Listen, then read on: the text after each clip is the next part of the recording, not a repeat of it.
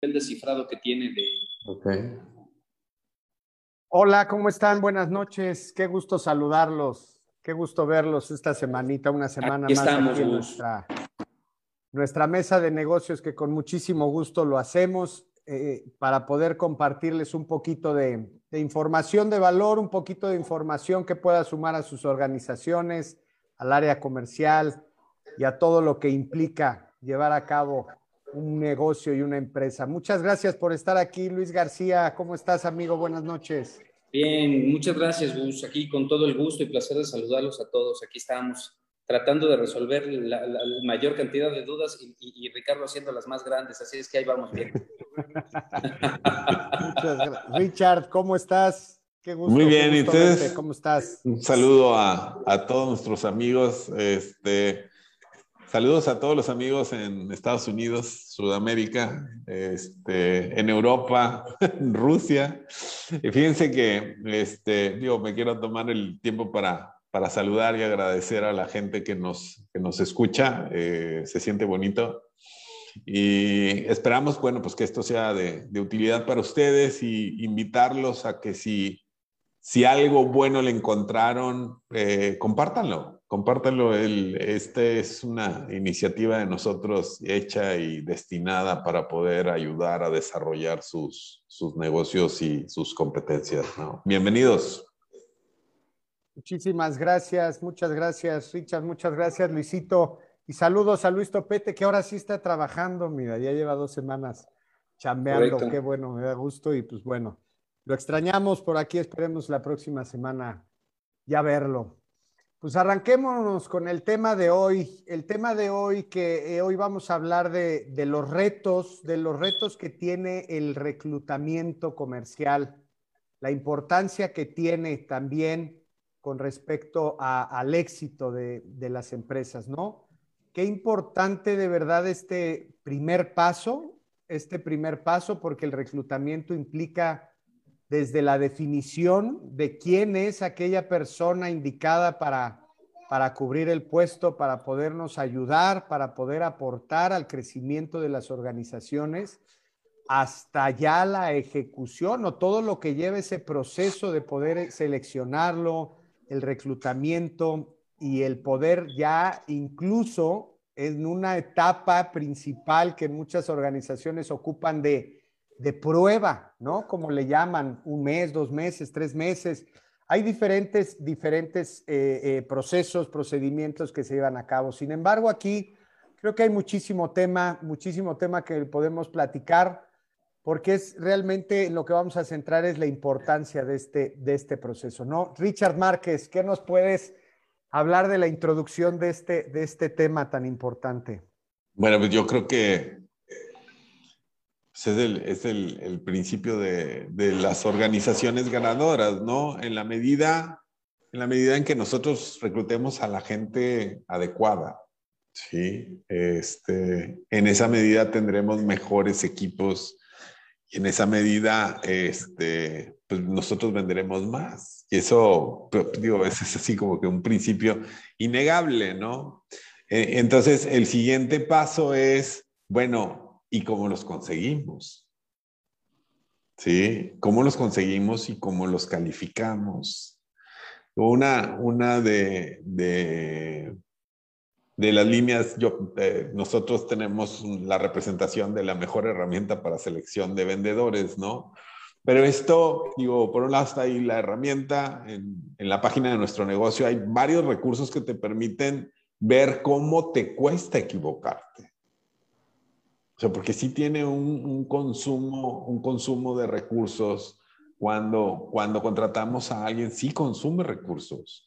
Consume tiempo de, de su gerente o de su supervisor, consume recursos de reclutamiento, consume recursos de entrenamiento y consume mucha fe. Y hay gente que me dice, que dice, no, pero es que aquí son pura comisión. Sí, pero esos recursos que no, este, que no cuantificas o que no, este, que no son económicas, como lo quieras ver, ¿no? Sí te cuesta, sí te cuesta. Fíjate, uno, uno, tengo un cliente ahorita que uno de los, de los temas que nos está pasando es que eh, el, el plan de inserción de los primeros 90 días del vendedor no está claro. Y entonces tú metes al vendedor y eh, anda adivinando para dónde tiene que nadar y le quita mucho tiempo al gerente y entonces eh, no lo cobijas bien, no está bien entrenado, lo mandas al campo, eh, batalla, no puede y se va. O lo vas, ¿no? Y volver otra vez, ¿no? Un buen ejercicio que yo le sugiero hacer para saber, oye, ¿qué tan bien o qué tan mal lo estamos haciendo, ¿no? Imagínense, tú tienes una fuerza de ventas de 10 personas porque así lo diseñaste tú. A lo mejor tienes seis, porque hay cuatro que nunca has logrado tener, pero tú dices, mi fuerza de ventas tiene que ser de 10 personas. ¿Cuántas personas se han sentado en esas 10 sillas en los últimos 12 meses? Si ese número es mayor a 12, entonces hay cosas que puedes cambiar en tu proceso de selección. Tu proceso de selección es desde dónde los buscas, cómo los entrevistas, quién los entrevista, qué les preguntas, cómo los calificas, cómo los contratas, cómo los acompañas, los entrenas y luego cómo los insertas, ¿no? Y esas son esos son los momentos de un proceso de reclutamiento. Y, segmenta tu proceso y di, oye, ¿qué es lo que sí estamos haciendo y qué es lo que no estamos haciendo? ¿Qué es lo que estamos haciendo bien y qué es lo que estamos haciendo mal? ¿Sí? Algo que así yo les digo que os les sugiero que hagan siempre es, hagan un role playing de una llamada en frío, Oye, oye, este, Gus, se dice fácil, pero decía mi abuelita, pero se requiere de un gran esfuerzo, güey. Claro. Pero fíjate, o sea, pero fíjate lo que es importante, o lo importante que tú le digas, oye, ¿cuál es el último producto que vendiste? Y tengamos una primera conversación. Me acabas de conocer, o estoy yo sentado, llegaste conmigo, ¿cómo llegas?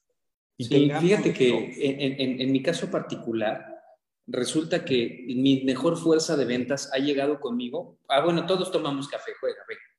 Todos. Salud. Yo estoy tomando agua. Se aprovecharon, ¿verdad? Este, e, e, en realidad yo te puedo decir que en mi fuerza de ventas, la mayor fuerza que he tenido en el tema de fuerza de ventas, en realidad ha sido gente que sí, claro que se le, se le han hecho entrevistas, eso yo no, no, no, no digo que no, pero en realidad creo que una parte importante del reclutamiento es encontrar la forma de la persona que cumpla con las características que tú necesitas. Claro que el perfil va a ser importante, pero si el cuate viene de haber terminado con un empleo, lo pusieron como chancla, no lo valoraron, le dieron una guamisa, cuando tú lo metas a hacer exámenes, seguramente va, va, va a salir el resultado con la pila baja. Entonces, algo que a nosotros nos ha funcionado mucho es sí confiar en el, en el, en el tema de la gente. Y, yo te puedo decir que Ibus me ha visto, o sea, mi rotación de personal es muy baja, a pesar de que en ventas normalmente la rotación es alta, yo tengo una rotación en ventas muy baja. En donde tengo una rotación muy alta es en telemarketing. Pero el telemarketing tiene la característica, y normalmente es así, son medios tiempos, están estudiando, es gente que, le interesa trabajar, pero solamente una parte porque están terminando de desarrollarse y en cuanto avanzan, pues se mueven y, está bien, no, no, no, no, está mal, así están contratados, pero en nuestro caso particular creo que eh, hacer el análisis complementa, Richard, con revisar que la gente sea lo que tú buscas, ¿no? Personalmente, no sé, es para mí me ha funcionado. Sí, digo, es que Mira, hay, yo sí conozco organizaciones que me dicen, yo no pongo una evaluación, ¿no? Y mi fuerza de ventas me funciona, ¿no? Y ese es, pero ese es el menos, ¿no? Y algo sabes tú y algo saben hacer en tu organización, ¿sí? Pero de repente llegas a organizaciones en donde ventas trae una rotación del 30, del 40, del 50% en 12 meses. Entonces dices, híjole, es, es, eh, o sea, y, y el, y el gerente frustrado, el dueño de negocio frustrado, porque pues no logran las metas. ¿Cómo las logras si siempre estás metiendo nuevos vendedores que se van a ir? Eso está. Sí, claro. y sabes que a veces, a veces, a veces pensamos, y bueno, me, me, acuso de esta situación, a veces pensamos que cuando contratamos un vendedor, mañana va a vender por su linda cara, y no es así. Eh, eh, a veces descuidamos el tema del procedimiento para que la persona venda y, y, no está padre.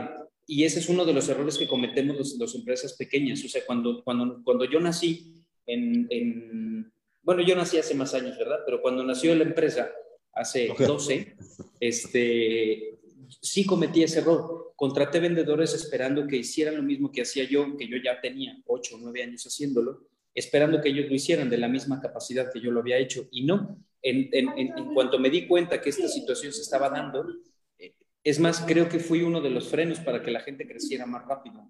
Porque, porque esperas que la gente haga cuando tú la contratas, porque tú dices, no, pues ya es vendedor, ya trae perfil, pues ya, a ver, ahí está la cartera, vende, ¿no? Pero pues no se trata de eso. No, y, inclusive, y ese es lo que condena muchas veces a, a, a muchos vendedores, que tú dices, pues ya eres vendedor, ya sabes vender, pues aquí está tu cartera, adelante, ¿no? Y, el Exacto, sí. No Algo ibas a decir, Gus. Es que nunca te Es que, fíjate, que es que es bien interesante escuchar así las, estas dos versiones y que yo conozco, conozco ambas. Este, por un lado, Luis, verdaderamente Luis tiene un equipo comercial extremadamente productivo, extremadamente veloz, o sea, sí hay un manejo, manejo ahí, creo que poco visto en las organizaciones con lo que tú tienes, con poca rotación. Es más, con poca gente altamente productiva, que eso es importante. Y del otro lado, y déjame hacer un, comercial aquí también con, Ricardo. Del otro lado, Richard, de verdad que la, la herramienta que tienen y los procedimientos que tienen son está brutal esa herramienta. Es, es increíble cómo desmenuza, desmenuza el perfil del vendedor e incluso te dice en cuánto tiempo va a ser efectivo esta persona y qué, qué cosas hay que quitar o qué malas prácticas hay que cambiar. O sea, verdaderamente cuando conoces esas herramientas dices, wow, yo no creía que, que pudieran existir, existen. Oigan, eh, entonces son las dos, las dos versiones. Sí, son dos mundos. sí, sí, claro. Yo he vivido eh, en los dos y, les agradezco a los dos que me lo permitan. Oiga, pero también hay una cosa que me llama mucho la atención en la parte del reclutamiento de un vendedor, y no sé si estén de acuerdo, a diferencia de otros, de, de otros procesos, el vendedor es súper pícaro, el vendedor es súper hábil. Muchas veces en una entrevista, el vendedor te puede dar la vuelta por la misma habilidad y desarrollo que tiene y puede no ser realmente ese, ese vendedor que se está vendiendo, ¿no? ¿Qué, ¿Qué han vivido por ahí, Richard? Pues es que juega con tus sentimientos. Tu urgencia por tener un vendedor y sus ganas de tener un trabajo se juntan las dos y, y crean algo que no va a existir, ¿no? Este, Fíjate, hay una, la primera vez que se hizo una, aquí voy a hablar un poquito de historia, ¿no? La primera vez que se hizo una investigación de vendedores, este, porque pues no, en 1960, o sea, después de la Segunda Guerra Mundial, pues lo que necesitaba el mundo eran vendedores, ¿no? O sea, porque ya había pasado la, la revolución industrial y luego vino la crisis del 29 y luego la Segunda Guerra Mundial, termina la Segunda Guerra Mundial y empieza la industrialización ya así de manera masiva y lo que necesitábamos era vender, ¿no? Y entonces, pero no hay carrera de ventas. Sí, en las universidades no, no había una carrera así. Entonces dicen, oye, ¿pero qué, qué, define un buen vendedor? Y la Universidad de Harvard hace, hace un primer estudio. Y entonces ellos dicen y definen que un vendedor exitoso es su elocuencia, su presencia, su experiencia. Se ve bien, se oye bien, luce bien. ¿Sí? Y seguimos más de 60 años después, seguimos contratando vendedores con los mismos conceptos, ¿no? Y se ha venido todo el desarrollo de, la ciencia, es lo que, a lo, que nosotros nos dedicamos, ¿no? Y, y nosotros sí tenemos una evaluación de, de, competencias y habilidades puramente comerciales, ¿sí? Y tenemos datos de Latinoamérica, de cada 20 personas que tú le dices, oye, te invito a un proceso de selección y eh, como parte lo primero es, llénanos por favor esta evaluación de competencias, ¿no? De cada 20, 7 nos dicen, ah, si me vas a evaluar, ah, no voy. Entonces, de los 13 que sí te contestan la evaluación, una persona sale recomendada, 10 salen no recomendadas y dos decimos, considéralos con ciertas reservas, ¿sí? si, te pones a ver, y es gente que trae la experiencia relevante, etcétera, ¿no? Este, pero si, si tú le llenas a alguien un, que está batallando para conformar su fuerza de ventas, ¿sí? Le pongo 12 personas con un currículum que cumple con su perfil, que cumple con sus requisitos, en, los primeros 10 va a contratar uno. Porque cuando no los encuentran, y esto es algo que pasa, cuando no lo encuentras en los primeros cinco, dices, los primeros tres a lo mejor dices, qué mugrero me mandaron, ¿no? Y ya después entre el cinco y el ocho, entre el tres y el ocho, vas a decir, se me hace que el que está mal soy yo. Yo tengo la vara muy alta, estoy pidiendo algo que no existe.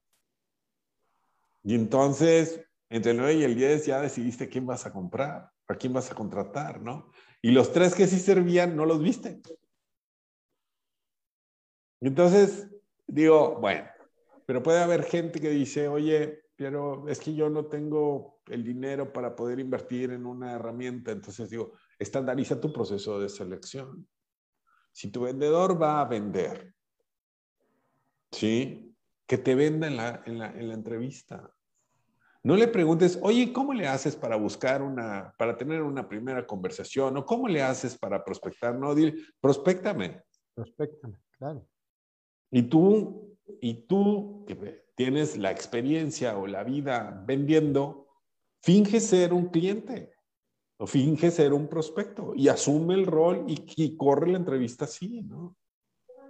O sea, hay, hay elementos desde, oye, cómo te saluda, cómo te ve. O sea, hay un inventario, hay, existen inventarios de... de es decir, es todo un proceso, todo un proceso. Me estrechó, la mano. Y entonces, pero evalúa a todos los vendedores por igual, con las mismas cosas.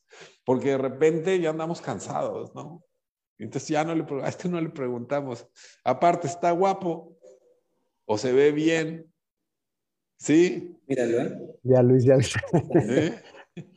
O sea, pero, hacemos, hacemos diferentes, o sea, cada vendedor pasó un proceso diferente. Sí. Y entonces... yo, yo, yo, yo, en ese, yo en ese tema, mm, no es que no esté de acuerdo, pero más bien complemento. Creo yo que no todos los vendedores tienen las mismas competencias y así también creo que las características humanas, físicas, morales, mentales y de creencias religiosas tienen mucho que ver con el desarrollo de la persona. Este, hay vendedores que son muy agresivos y muy aguerridos al tema de la venta, y hay otros, por ser cristianos, y no, no culpo a la religión, sino más bien culpo a un tema de cultura, en donde su, su propia religión ya no les permite presionar de más. Entonces, creo que sí, eh, tener un estándar es importante, pero también enfocarse un poco a escuchar qué es lo que la otra persona quiere. Y aquí voy a complementar un poco con lo que dice proceso de la venta. En el proceso, en este mismo proceso, algo que, algo que preguntabas, Gus, es cómo, cómo, cómo saberlo entender que no voy a fallar en el reclutamiento. Y yo aquí te diría, yo hago algo bien fácil. Cuando voy a entrevistar a un vendedor nuevo, lo siento y le digo, por una parte, bueno, Ricardo dice, a mí no me dice, véndeme, en, como un proceso de la entrevista. Pero cuando yo siento a quien va a trabajar conmigo, le digo, no me vendas. Porque si tú me vendes a mí y me, y me pones en una expectativa de ti, en un lugar en donde yo no estás, en un cierto tiempo te me vas a caer del, del nicho en el que te puse. Entonces, mejor vamos poniendo las cartas sobre la mesa Y mi primer pregunta normalmente es, ¿por qué saliste de donde estabas? Ahora, si es alguien nuevo que va empezando en ventas y lo siento conmigo y, me di, y le pregunto, este, ¿por qué saliste de donde estabas? Y me dice, no es que yo no era vendedor. Pues la siguiente pregunta es, ¿por qué quieres ser vendedor? Y normalmente la respuesta es, ¿por qué quiero ganar más dinero? Y mi respuesta a esto es, no todos somos vendedores. A pesar de que la teoría dice que todo el mundo está vendiendo y que todo, todo el tiempo estás vendiendo, todo eso lo entiendo, pero no todo el mundo es vendedor, no toda la gente le gusta estar dando seguimientos, no toda la gente le gusta estar frustrado y deprimido con este electrocardiograma con el que vivimos los vendedores todos los días. Y se lo, se lo comparto yo a mi gente de ventas, cuando llegan conmigo le digo, esto no es ni miel sobre hojuelas, ni va a ser una dulzura de ventas, porque en la mañana el cliente te va a decir, sí, sí lo quiero. Cuando le pidas los documentos te va a decir, no, no los tengo. Y, entonces ya viene para abajo tu, tu, tu, estado de ánimo. Pero te dice, ¿pero qué crees que ya los conseguí? Porque sí los tenía, pero no los tenía a la mano. Entonces, ah, sí, sí puedes. Luego checas alguna, alguna situación que tiene que ver con tu proceso de ventas, no lo tiene y se va para abajo. Pero, ah, no importa, no te preocupes, no lo saques a mi nombre, sácalo al nombre de mi hermano y otra vez va para arriba el ánimo y así vives. Entonces creo yo que el vendedor sí tiene que tener ciertas características que sean, que sean puestas en la entrevista y que se ha platicado. Y esto a mí me ha funcionado en términos de que él me dice, ¿sabes qué? Ok, me voy a transparentar contigo y te voy a decir cómo, cómo funciona la cosa, porque también estoy seguro y creo. Algo que nosotros, y creo que te lo había comentado Gus, eh, nosotros trabajamos sobre capacidades potenciales. ¿A qué me refiero? En las entrevistas de trabajo siempre sale para lo que eres bueno y para lo que no. ¿Y dónde están tus puntos débiles? Hasta hace meses, bueno, tal vez un par de años, nosotros nos esforzábamos por fortalecer las debilidades del usuario. Y nos dimos cuenta que fortalecer las fortalezas, valga la redundancia, era mucho más productivo que ponerle atención a las que no tenía buenas. Y entonces conviertes a alguien bueno en lo bueno y quitas y dejas a un lado. Claro que las puedes ir mejorando y, capacitando y trabajándolas lo que quieras sobre la marcha, pero más bien fortaleces lo que vale la pena y lo que tiene de bueno, ¿no? Para mí eso es especialización, ¿no? Sí, Ricardo levantó la mano y me estoy dando cuenta que mi, que, que mi aparato, si dejo la mano levantada, mira, espera, ¿eh? Me levantó la manita, güey. Ah, sí. Fíjate, voy a, voy a, voy a diferir de, de, de lo que dice Luis. Nosotros hemos evaluado a más de dos millones de vendedores en el mundo. Bien. La, la herramienta existe en, en más de en 18 idiomas, en más de 36 países.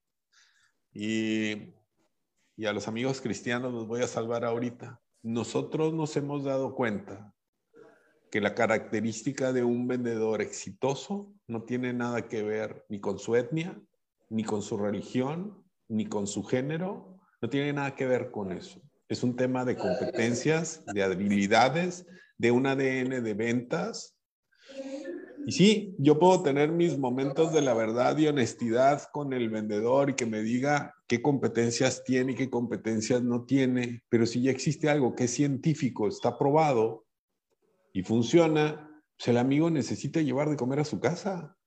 Claro. Y entonces él me va a decir que sí lo tiene o no.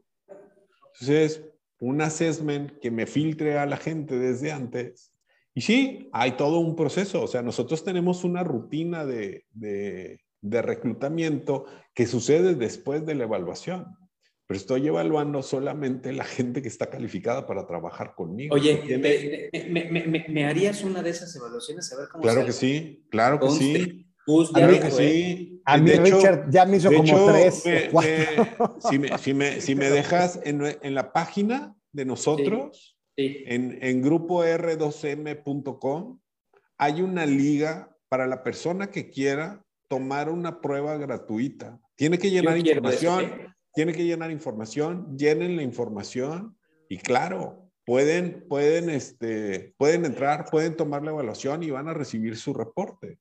Y van a ver el, el, el, desglose que existe de, las, de, las, de todas las competencias y habilidades que evaluamos nosotros. Evaluamos 21 competencias y 248 habilidades. Oye, voy a decir una tontera, eh, pero voy a mandar mi evaluación. No, salió pendejo este. No, no, porque no, no, no, no, no medimos eso. No, medimos eso. Ah, no. Ni, me- ni Ah, medimos eso, ni tampoco medimos si eres cristiano o no. Yo te voy Ah, a decir. qué Mándale la buen mía, la vendedor o última. mal vendedor eres. O sea, Mira, voy a levantar es. otra vez la mano. men. Sí, vuélvela a levantar. Mándale la última mía que tienes, Richard. Por ahí yo ahí debo de tener una de las que me Oye, hiciste. sí, sí la voy a hacer. Está Sí, claro, claro. Y es que sabes que también evaluación. creo yo, que, creo yo que, que mucho tiene que ver, Richard, la expertise y la experiencia. ¿Y a qué me refiero con esto? Yo no soy experto en contratación, tú sí. Yo no soy experto en reclutamiento. Así es. O sea, creo que aquí es importante el punto de vista, porque de mi lado, yo no soy experto en el tema de contratación y aún a pesar de eso, y te lo dice Gustavo, he tenido este feeling para el tema de contratación. Claro que, claro que, claro que si tuviera la herramienta, estoy seguro que tendría elementos distintos tal vez, ¿no? O ya hubiera hecho las cosas de diferente manera y eso es lo que enriquece nuestras reuniones. Yo sí Claro. voy a hacer evaluación. No, sí, y fíjate, Habla. inclusive está eso, y hay otra que tenemos, porque no, no dejamos de tener vendedores que están arriba de la media y abajo de la media. Bien. Sí. Ha- hacemos también, eso también existe, y este se lo hago gratis al que quiera, que evalúo a los dos mejores vendedores, a los dos vendedores más bajos, y te digo cuál es la diferencia del tus, entre tus vendedores exitosos y tus no exitosos. Ok, ok. ¿Sí? Más Híjole, allá de todo eso. O sea, el, el- y este es mi mensaje para la gente, ¿no? O sea, hay gente, sí, que tiene muy buen feeling como Luis y que tiene una fuerza de ventas exitosa, una fuerza de ventas que no rota y una fuerza de ventas que le permite crecer su negocio año con año sin, sin batallar, logrando lo que él quiere. ¿Sí? Pero hay gente que no. Correcto, me queda claro. Para eso ya hay ciencia. Ya hay, ya hay herramientas que están probadas científicamente, que son herramientas de ventas hechas por vendedores. No es psicométrica ni psicológica. O sea, inclusive a mis clientes yo les digo, si tú pones evaluaciones psicométricas, síguelas poniendo. Porque yo no te voy a decir cómo es su personalidad, ni cómo está su momento anímico, de eso no te voy a hablar. Te puedo decir qué tan motivado está y qué lo motiva. ¿Sí? Te puedo decir cómo se siente con lo que hace, con lo que gana y a dónde va, pero eso es lo único que te puedo decir. Pero sí te voy a decir cuál es su deseo de ser vendedor y cuál es su compromiso de hacer lo que sea necesario para cerrar una venta. Y te voy a dar el desglose de 21 competencias adicionales que vemos en un reporte de 29 páginas, donde Wow. todo te dice, está recomendado, no está recomendado, número uno, y luego te dice, hay una variable que nosotros decimos, medimos el percentil de ventas, y es entre los 2.200.000 que hemos evaluado en el mundo, este candidato se coloca en este segmento. Y este es Wow, ver, yo sí la quiero, ya me emocioné. Sí, ya claro. la quiero hacer. Es más, nos fantástico. vemos mañana. Oye, pero fíjate, qué, qué interesante porque independientemente del proceso de reclutamiento, Richard, o de selección y reclutamiento y esta, esta parte que estás diciendo, pues aunque no es el tema, creo que sí viene otra parte importante que es lo que ahorita estábamos diciendo, la parte del management, ¿no? La parte del gerenciamiento. Probablemente no es el mejor candidato, pero si le das un buen gerenciamiento lo puedes llevar por un muy buen camino y te puede dar buenos resultados.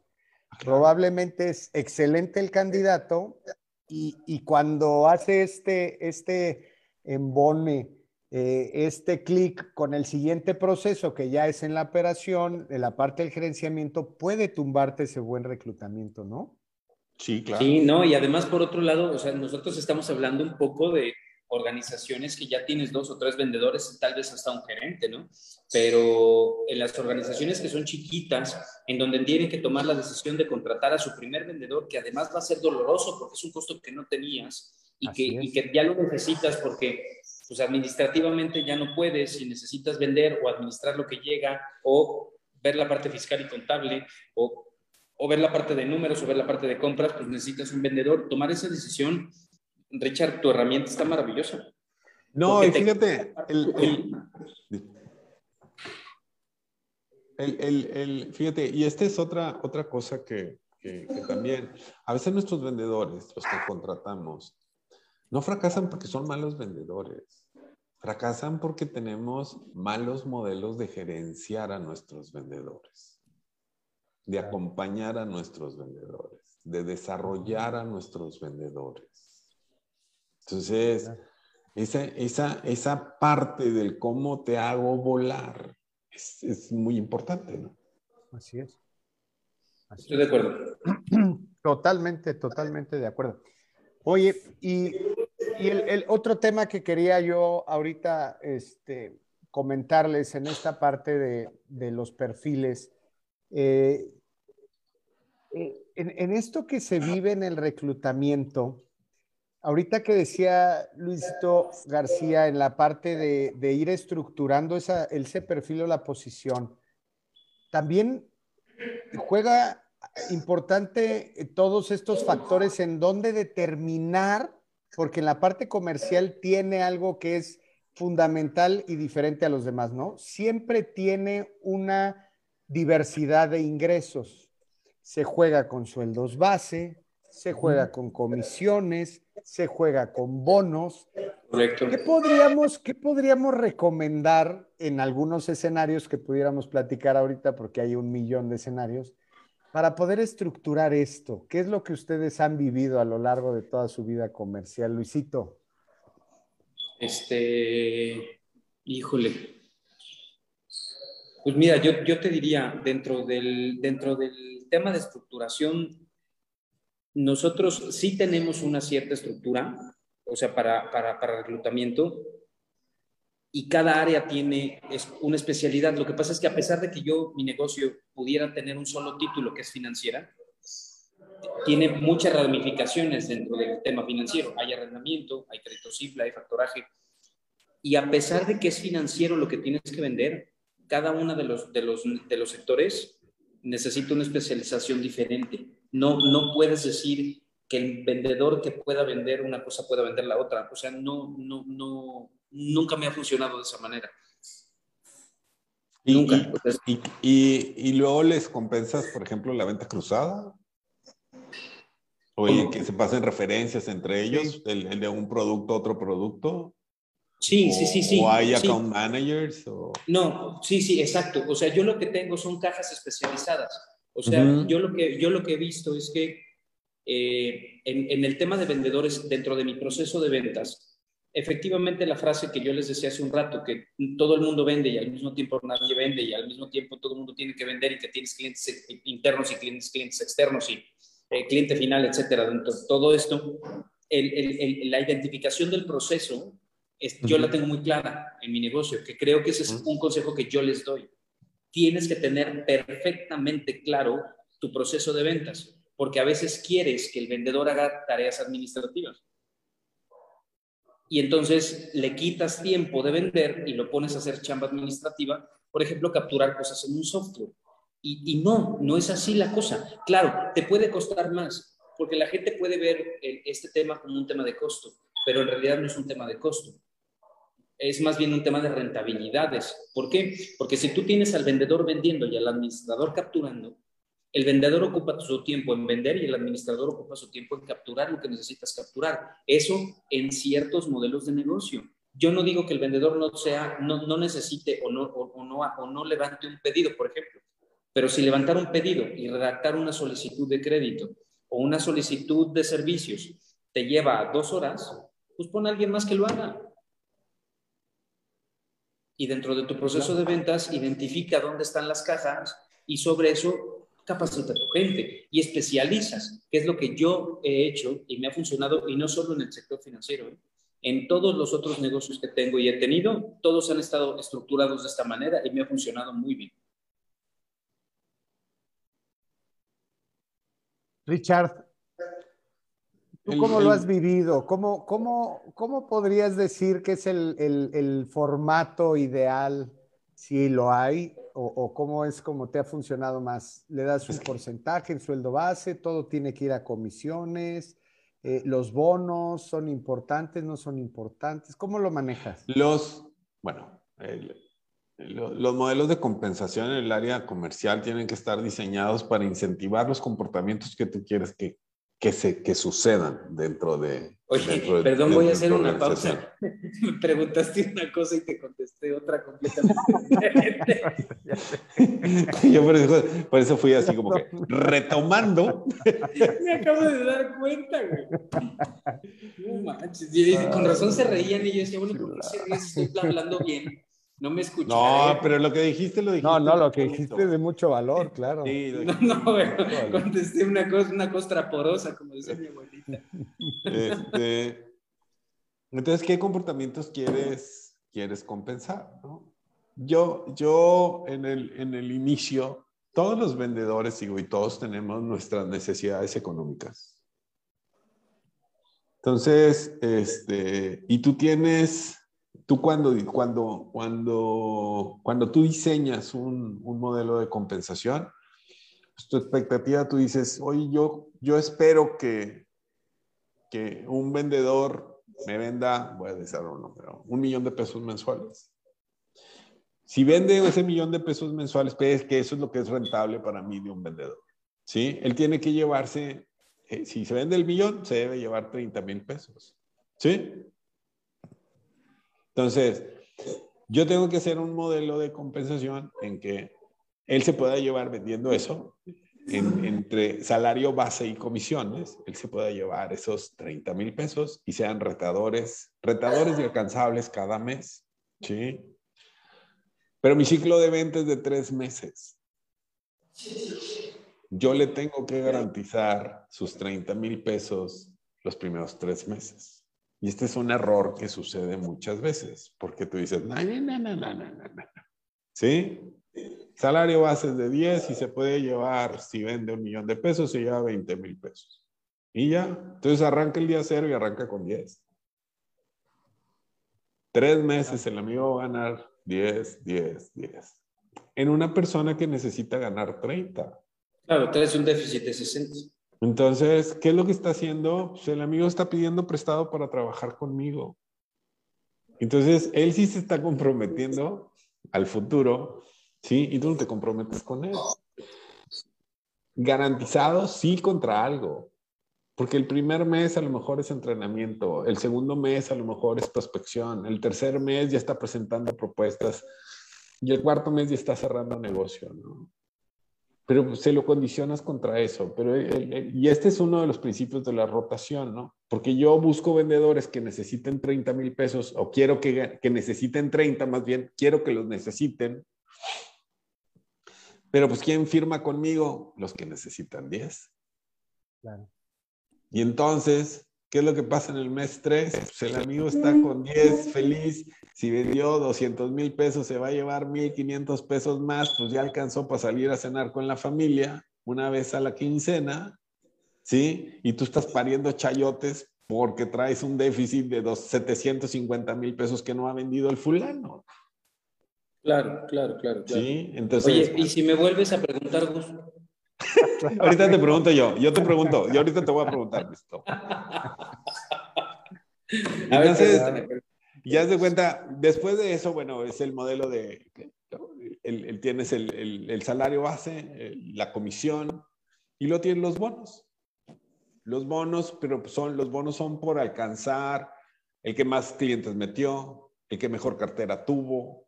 O sea, son, son compensaciones adicionales que los obligas a tener eso, el que mayor retención de clientes tuvo, el que más clientes refirió, ¿sí? Y entonces eso son otras cosas, pero te las doy si cubriste, te estuviste llevando 30 mil pesos mensuales. Si no, pues no hay bonos, ¿no? Y entonces ya tengo esos bonos y esos bonos significan para él a lo mejor un mes más de salario. Y tú dices, es un mundo de dinero, ¿cómo le vamos a dar 30 mil pesos más? Güey, ¿cuánto negocio te trajo? Claro. Sí, o sea, el amigo te trajo otros dos millones, no de manera directa, de manera indirecta quizá.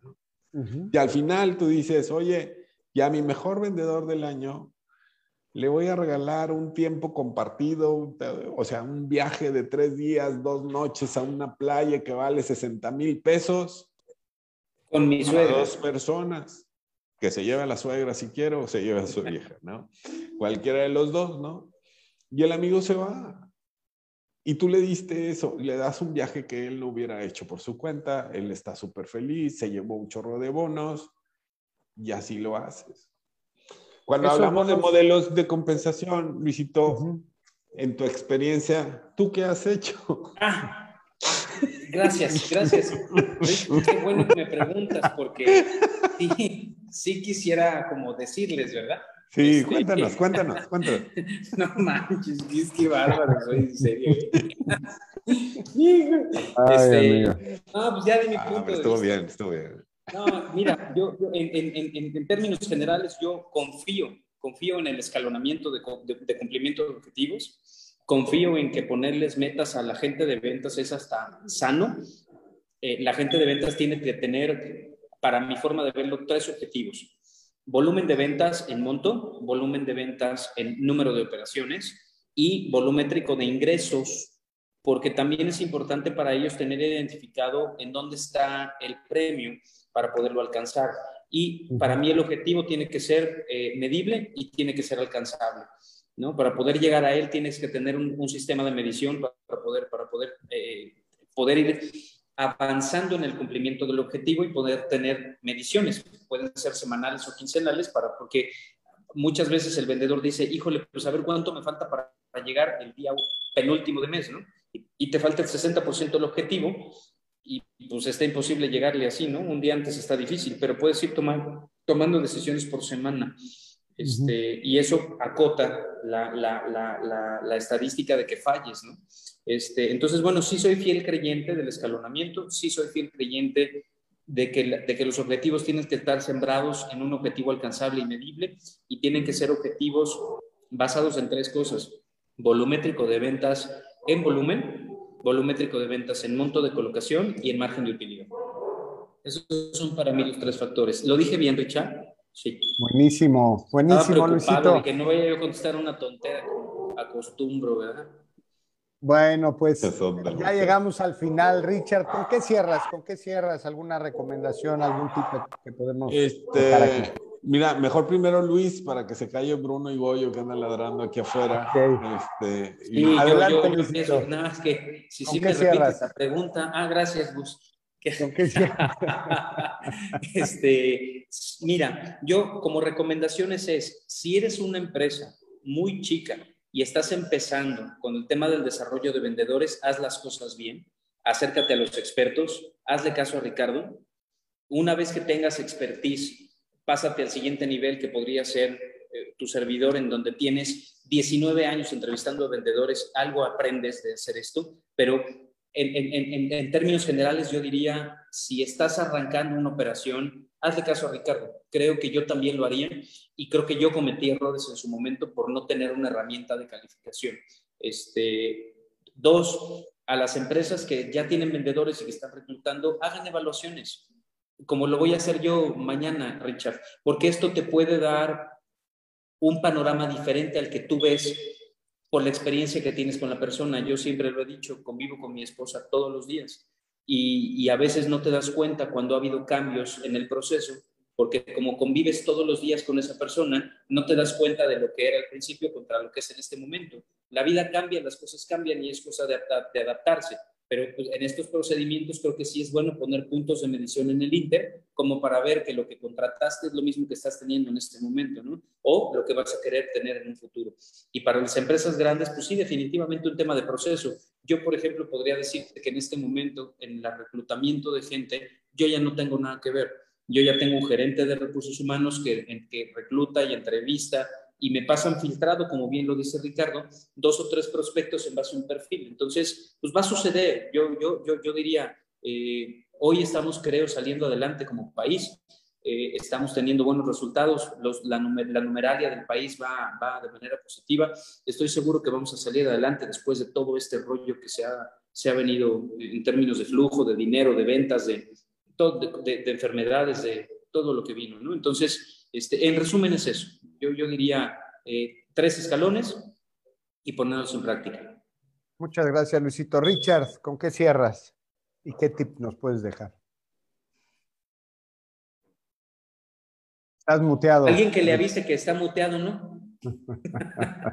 y Por Bruno. Así. Este, Silencio, Bruno. sí, ya, ya ahorita ya está, está guardado en su caja. No, este, en la medida que puedas meterle ciencia a tu proceso de selección, a tu proceso de reclutamiento, que te ayude a, a hechos y datos, ¿sí? Eso te va a ayudar a ser más exitoso. Y yo creo que cuando cada que nos equivocamos en, en, la, en la contratación de una persona, vendedor no vendedor, hay un costo de oportunidad que estamos perdiendo y le estamos metiendo a una organización que está iniciando. Eso es uno. Lo segundo es el proceso de selección, el proceso de, de, entrevistas tiene que ser un proceso estándar para que puedas ver a todos y medir a todos de la misma manera. O sea, no solamente con este le pregunté este, a este no le pregunté de esto, ¿sí? Yo hablo del role playing, pero también hablo de preguntas diseñadas como lo que dice Luis, ¿por qué te saliste del último, no? Sea, ¿qué andas buscando? ¿Cuál es tu trabajo ideal en ventas? Imagínate un día ideal en ventas, ¿qué hiciste, no? O sea, preguntas que te digan, oye, es alguien que la rutina que tenemos nosotros aquí es la misma rutina que él va a tener, ¿sí? Que él anda buscando, ¿no? Para evitar en, en la medida de lo posible, ¿no? Eso y el otro es el proceso de inserción. Lo tienes que acompañar hasta que él cierre ventas de manera consistente. Esa es la mejor medida del éxito. Si lo avientas tres meses al agua y dices, regreso aquí en tres meses a ver si todavía sigues nadando, ya estás panza para arriba, pues es un volado muy grande y muy caro. Muy caro. Pues muy bien, pues muchísimas gracias. Les agradecemos mucho el habernos acompañado. Primero Dios nos veremos en ocho días. Que tengan mucho éxito. Muchas gracias. Que estén muy bien. Gracias, gracias. La próxima me tocan a mí las preguntas. ¿eh? Los voy a agarrar en curva también.